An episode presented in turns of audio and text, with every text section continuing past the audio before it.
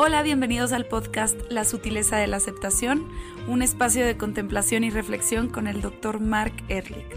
Trataremos temas relevantes a tu vida, a tus relaciones y tu crecimiento espiritual. Cualquier comentario, duda o tema en específico son bienvenidos a través de su página web www.erlich.com.mx, por Facebook bajo el nombre de Mark Ehrlich o Instagram como arroba Dr. Mark Ehrlich. Les deletreo el nombre porque a veces se complica. M-A-R-C-E-H-R-L-I-C-H.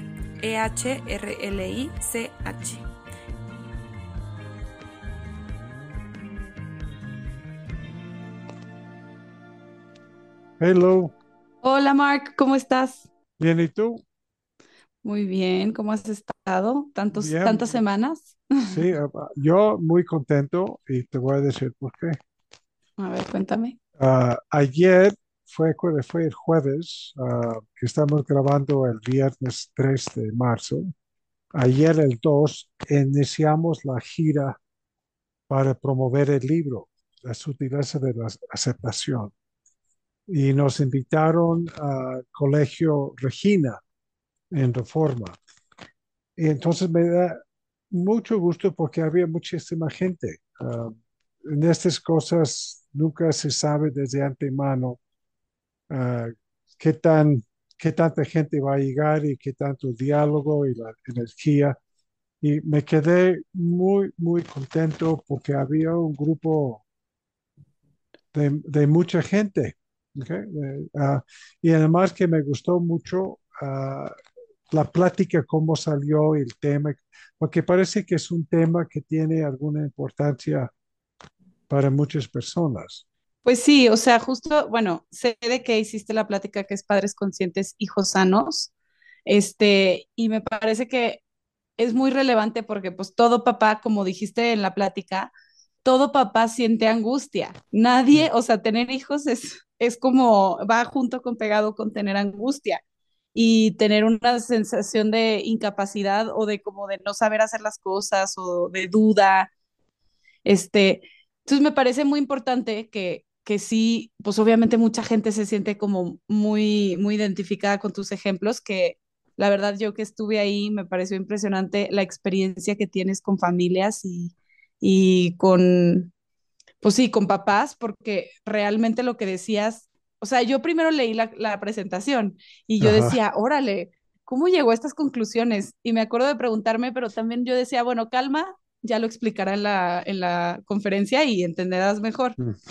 Y cuando lo estabas explicando, vi que las mamás y papás se estaban identificando con todo lo que decías. Entonces decía, wow, el nivel de experiencia que tienes así ya para poder recaudar toda la información, a- o sea, acerca de lo que pasa con los niños cuando los papás actúan de cierta forma.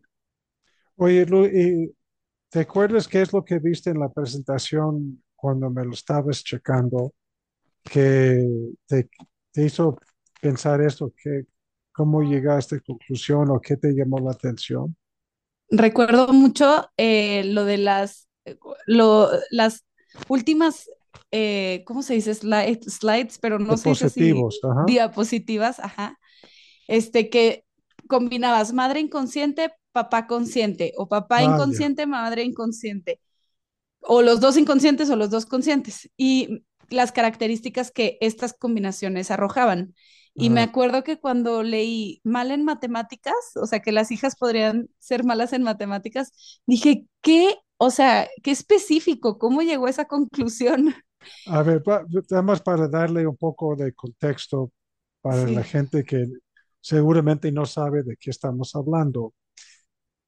El- la plática que fue nada más una plática, una conferencia de una hora, que estamos tú y yo planeando ya un taller de ocho horas con el mismo tema para poder profundizar en cada punto. Pero para explicar el contexto, el curso tiene que ver y la plática con la diferencia entre un, una, pa- un padre, una, no digo padre, me refiero a padre y madre. En, en inglés es un poco más fácil porque decimos parent y parent es, no tiene género. mamá y papá, ajá. Entonces, si me permiten, voy a ser padre, pero no en términos masculino, en términos de, sin género. Okay. Claro. Ok, entonces, cuando un padre es consciente, quiere decir que es consciente de cómo funciona su personalidad. Cuando uno se da cuenta de cuáles son las necesidades más importantes que tengo, cuáles son las creencias fundamentales que tengo acerca de la vida y las relaciones, me doy cuenta que lo que estoy viendo son mis interpretaciones más que una realidad objetiva. ¿Sí? Son tres partes fundamentales de qué es ser consciente. Yo estoy consciente que yo necesito eso, estoy consciente de mis interpretaciones que yo hago de lo más y por lo tanto me doy cuenta que yo estoy generando una reacción propia, no por lo que está sucediendo, pero por mi forma de pensar. Ese es el consciente. ¿Ese queda claro, Lu, o ya me fui? Sí. No, no, no, me queda claro, solamente, bueno, sí, pero me, me surgen muchas, muchas Bueno, como vamos ramas a de llegar a esto. esto. Cuando una persona es consciente, tiene mucho más control acerca de las, de las reacciones emocionales y por lo tanto las conductas. Ejemplo, mi hijo no quiere hacer la tarea. Entonces me enojo, pero no entiendo por qué me enojo. Parece que me enojo porque el hijo no quiere hacer la tarea. Ese no es, no es la causa. La causa requiere que yo tenga suficiente conciencia de, a ver, ¿de qué forma me es importante que mi hijo hace la tarea? Entonces, según lo que yo entiendo, tiene que ver con una necesidad psicológica mía. Yo tengo la necesidad psicológica de hacer las cosas perfectas. Y como mi hijo es una extensión de mí mismo, que es una proyección de mi propia personalidad, si mi hijo no es perfecto, yo como papá no soy perfecto. Y no soy, el miedo que este genera en mí viene, como hemos platicado muchísimo, de una herida infantil que yo tengo aparentemente de no ser perfecto. Claro, Cuando yo estoy consciente de esto, el enojo que yo puedo tener con mi hijo desaparece. Simplemente es una tarea psicológica inter- interactiva de cómo lo hago para facilitar en mi hijo la- el interés de hacer la tarea. Pero no hay enojo, no hay esta angustia, porque viene de la conciencia. Sí, y es que también, o sea, eso luego digo, qué impresionante porque realmente todo está en las perspectivas, que era de las ramas a las que me quería ir, que uno como que polariza o ve bien o mal o blanco y negro y somos tan complejos y todo, todo, todo se reduce a una herida tan particular que me parece una, o sea, muy impresionante cuando haces un camino a la conciencia, cuando haces un camino a encontrar por qué tú, a qué reaccionas tú o, cuál es el, el, lo subyacente de las emociones o de las cosas que, del caos que te sucede, es un camino que transitas y nunca hay regreso. O sea, una vez que sabes eh, especificar qué es lo que encubre tu enojo, tu angustia, tu tristeza, tu, tu caos, es muy fácil trabajar, no muy fácil, pero bueno, siempre ya, ya está en el consciente el problema que origina tus emociones. Eh, lo que tú Y estás entonces es más cuando estás, transitable. cuando estás consciente, no puedes no estar consciente. Exacto. Una vez cultivando la conciencia de cómo funciona tu personalidad, no puedes decir que ya no lo sé, ya lo sabes. Puedes hacerte guaje, puedes des- minimizarlo, puedes ignorarlo, puedes tratar de negarlo, pero la verdad existe. Sí. Es lo que, ok. Eso era lo que quería decir, porque, y, y luego ya, a mí, a mí a veces me, yo a veces digo, ay, qué cansado es trabajar en ti mismo tanto. O sea, ya que soy consciente, ahora cada emoción sé que viene de algo más profundo que no es la emoción que está saliendo, ¿no? La explosión de emoción. Pero de repente digo, ay, ya quisiera, ignorance is bliss. O sea, quisiera así otra vez solo ser un ser humano que siente y listo. Expreses algo muy importante. No tienes que siempre trabajar en ti misma. No es necesario, porque entonces te vuelves una, una mujer obsesiva y, obsesiva, y insoportable. Lo que hemos platicado mucho es nada más cuando tienes un conflicto importante con tu pareja, con tus hijos, en el trabajo, con el vecino, con tus papás, cuando, cuando el evento se vuelve suficientemente conflictivo para hacerte parar y decir qué es lo que está pasando, ahí es donde podemos aplicar todas estas reglas o uh, procesos psicológicos para poder utilizar el conflicto como un portal hacia mayor conciencia de ti mismo. Pero cuando vas al súper y no encuentras la leche que quieres y te enojas, tampoco es necesario decir, ah, a ver, la leche es un símbolo de la, mi mamá, entonces, por ejemplo, no. Eh, no, no, este, no, puedes hacerlo, evidentemente, puede ser muy divertido, pero no es necesario para lograr lo que tú y yo estamos hablando de un mayor control acerca de tus relaciones. Y divertido no lo llamaría, Mark, porque no, creo que sea divertido, pero ahorita, justo que estoy estudiando psicología y también estoy muy cerca de ti, pues es inevitable que por todos lados me estoy analizando porque estoy descubriendo la información por primera vez. Eh, Entonces... exactamente, lo cual está perfecto. Nada más que ah, si llegues a estar cansada, pues puedes descansar. Sí, pero mi mente luego no entiende el descanso. pero sí. Pues sí, ok, pero bueno, vamos a regresar. Ya, esas cosas personales. No, vamos a regresar. Un padre inconsciente no tiene la visión necesaria para darte cuenta o para darse cuenta de cómo opera su personalidad y por lo tanto la conducta por definición va a ser impulsiva y compulsiva. Se va a enojar con el hijo por no hacer la tarea porque sabe o piensa que me está sacando de quicio este niño por no hacer la tarea. El padre inconsciente tiende a ser una persona enojona, una persona impaciente, una persona intolerante, una persona ah, poco reflexiva, una persona defensiva. ¿Ok?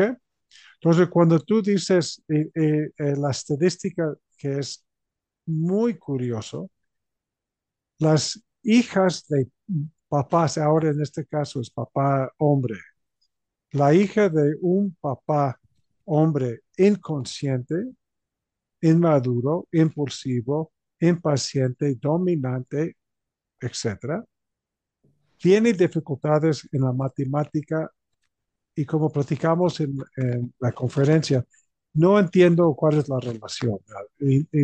Dejé de buscar una explicación porque no la entiendo, pero es una estadística que se ha repetido en muchos estudios. ¿sí? Entonces, un, un papá hombre que es una persona impositiva, dominante, egoísta, impaciente, criticona, una consecuencia en una hija es que le, da miedo la matemática.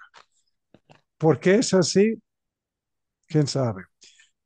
Lo importante es, hay, hay otras um, características de esta dinámica familiar que tienen mucho más sentido, ¿no? Un, un vamos a decir... La anorexia también me llamó mucho la atención. ¿La qué? Anorexia. Ah, ok.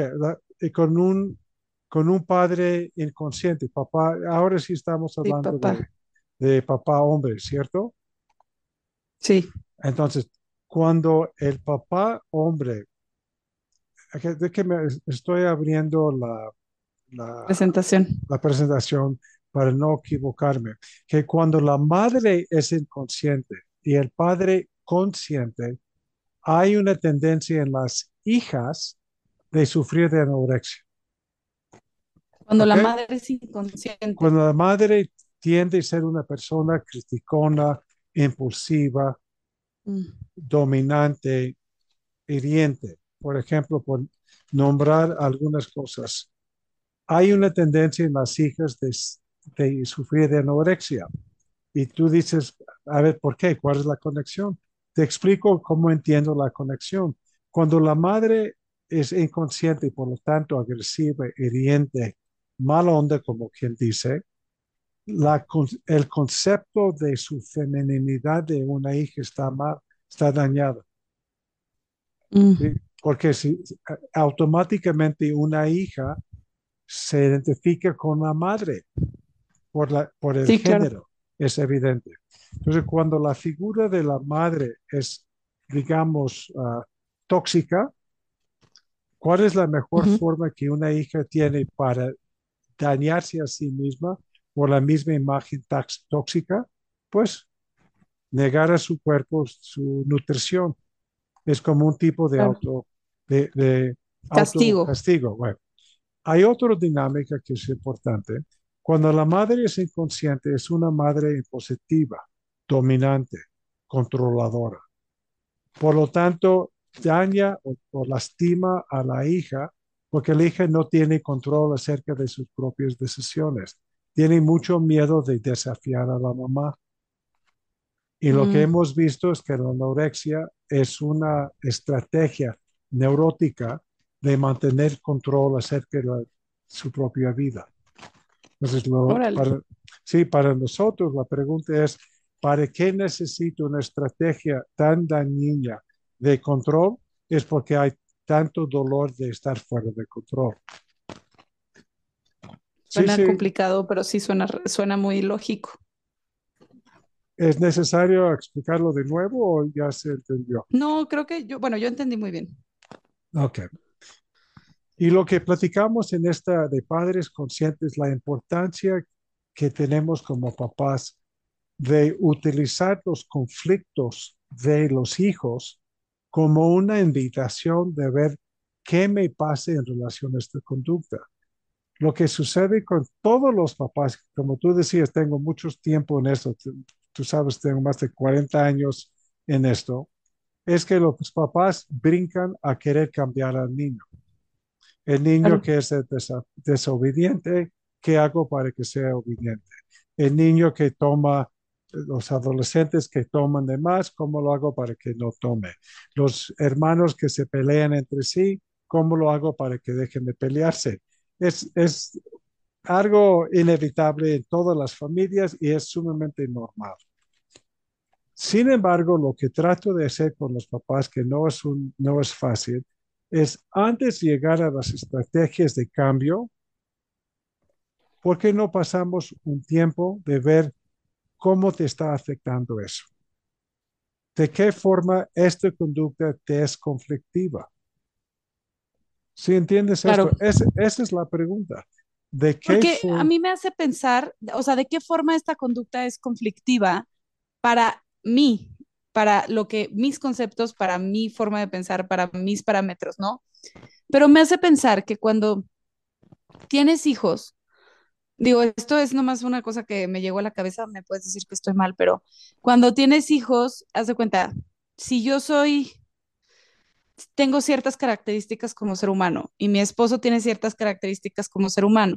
Cuando nacen los hijos y se quieren como revelar un poco en contra de los papás o que quieren más bien transitar eh, lugares distintos que no que tal vez los papás no han transitado, desarrollan una capacidad de hacer conductas contrarias a lo que tú creerías que está bien. ¿Algún ejemplo para concretizar eso?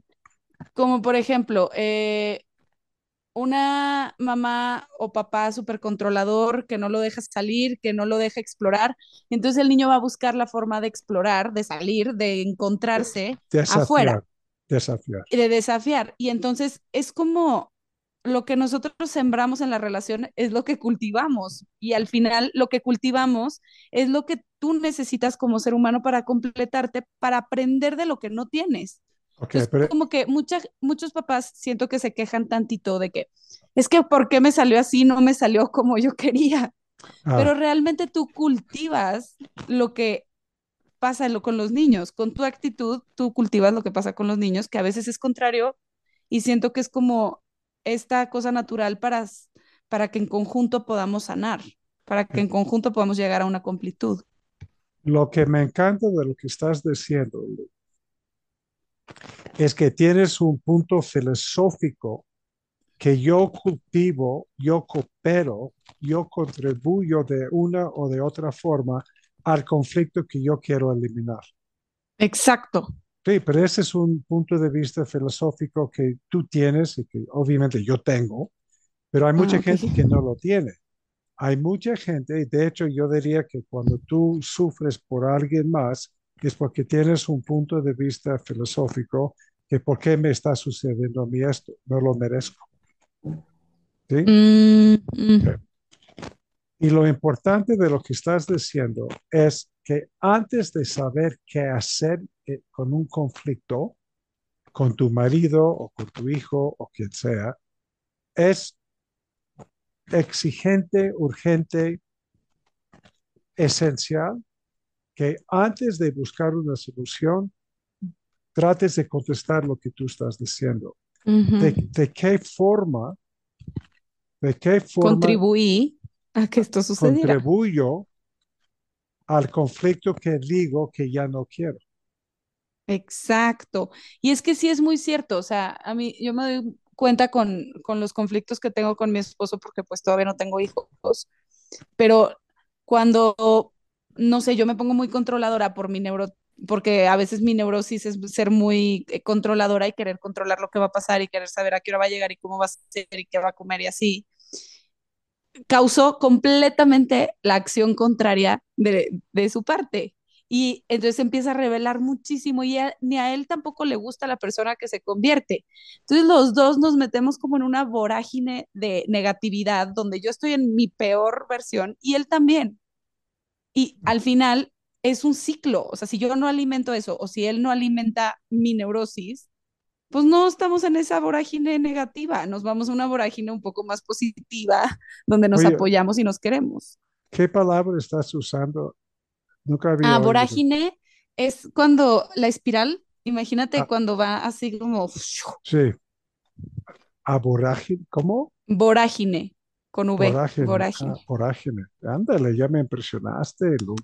¿Ya Ah, ves? eso, entonces es una espiral. Ok, Sí, está bien, es una espiral. como un túnel de espiral. Ok, entonces, ¿tú estás consciente de esto? ¿Tu marido está consciente de esto? Pero aún así cae en esto. Obviamente, porque pues ese somos, es, a mí se me hace que ese es fundamental, porque lo que se trata no es brincar eso, pero tener suficiente conciencia de, de ti misma y de obviamente tu marido de sí mismo para poder acortar el tiempo entre la aparición de esta tormenta y la conciencia de la misma. Porque la vorágine es infinita.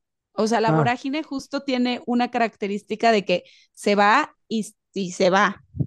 ah, Entonces, justo a mí me gusta usar esa, esa metáfora porque es como, imagínate ir transitando la espiral y pararla a tiempo para regresar, porque si no, es el triple de chamba para regresar. uf, ok.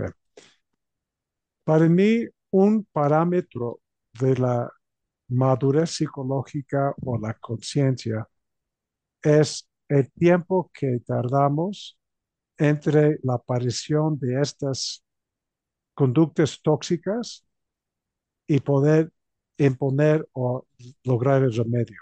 Es el lapso de tiempo. Cuando es muy largo, días, semanas, meses, años, pues refleja menos conciencia, obviamente. Ujú. Y cuando te cachas un poco después de la aparición de lo mismo y pones el remedio, esa es la conciencia. Justo. regresando al tema de hijo no quiere se batea, ya me enojo, pero me cacho. Entonces, pongo el remedio. O Claro. cuando, por ejemplo, con mi, mi pareja me pongo a la defensiva porque tiene un tono de voz o porque tiene una palabra o porque tiene una mirada y me cacho y pongo remedio. ¿Y cuál es, el por ejemplo, para tener una idea? Si yo me doy cuenta que una parte de mi personalidad me lleva a la impaciencia, ¿cuál es el remedio? Ser paciente. Paciencia. Sí. Si me doy cuenta que una parte de mi personalidad me lleva a estar a la defensiva, ¿cuál es el remedio? Estar a la, de, a la defensiva. Indefensión. No, indefensión, Indefensión. perdón. Sí, sí. La apertura, lo que hemos platicado en otros podcasts, Sí. es la humildad. Es de que me puedo- yo me puedo equivocar y puedo pedir perdón y no pierdo valor, al contrario. Y lo que nos, lo que cuesta cosas. trabajo es poner el remedio. ¿Por qué? Porque no estoy acostumbrado a no tomar perder. las- Ah, exactamente. Está cañón, sí. O sea, y también a sentirte vulnerable, porque al final poner el remedio te hace sentir muy vulnerable porque es lo que más te incomoda, porque es lo que no quieres hacer. Ah, Entonces te te saca voy- de tu zona de confort. Vamos a platicar de la vulnerabilidad. Si no me tengo que defender, no puedo ser vulnerable. ¿Otra vez? A ver, si no me tengo Si- que defender, Si no me tengo que defender porque me doy cuenta que no soy perfecto, que me puedo equivocar, que a veces digo cosas Mm. tontas, que a veces me pongo serio, X, pero no, no tengo la necesidad de defenderme, no por Claro. soberbio, sino por arrogante, por humilde, sí, por humilde, por humilde. Entonces, ¿vulnerable de qué? ¿Y vulnerable ante de qué? Te voy a dar un ejemplo tontísimo, pero me encanta porque es muy real. Tú estás muy guapa y tienes una cutis muy padre, ¿es cierto? Pues sí, digo, gracias. no, no te voy a... Es cierto. Y por lo tanto, me imagino que tu cara y tu complexión y tu cutis es una parte de tu autoestima. Sí, porque te da, te da gusto de que te ves bien. ¿Qué tal si mañana te despiertes con un grano del tamaño de otra nariz? La tendencia es querer encubrir, quitarlo. quitarlo, encubrirlo, hacer algo, sacar tu pelo para que no, ¿ok? Pero ¿qué tal si a la primera dices, ven nada más este grano que yo tengo? y llamas la atención al grano, porque no tienes que justificarlo ni defenderlo, ni nada, simplemente es una parte que sucede que no te quita absolutamente nada. No hay vulnerabilidad, no hay defen defensividad. Pues sí, sí puedo Sí, verlo. También con el enojo es igual, o sea, cuando te enojas con alguien, muchas veces es porque te importa. Si no te importara, o si no, o sea, si la persona no tuviera un efecto muy importante en ti, no te enojarías con esa persona de la forma en la que lo estás. o cuando piensas que tienes que justificar una conducta o defender una conducta, es porque inconscientemente temes que la, la conducta o la crítica es cierta. Pero esto sí, yo creo que sería bueno. A mí me gustaría platicar en el siguiente podcast justamente acerca de la defensividad que tenemos en, en la relación de cuando alguien me critica de algo, me tengo que defender. Creo que Sí, sería a mí muy también me gustaría.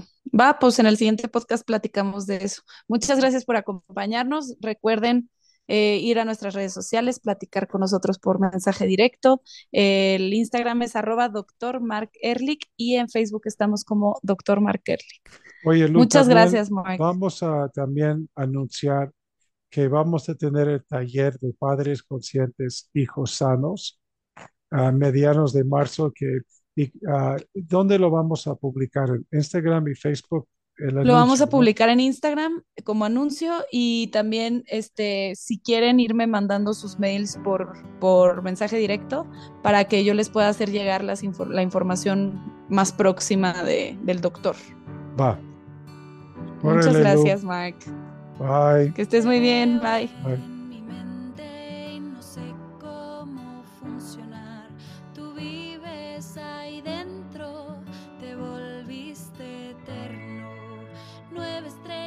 Brilla en el universo, mirándonos, pensando en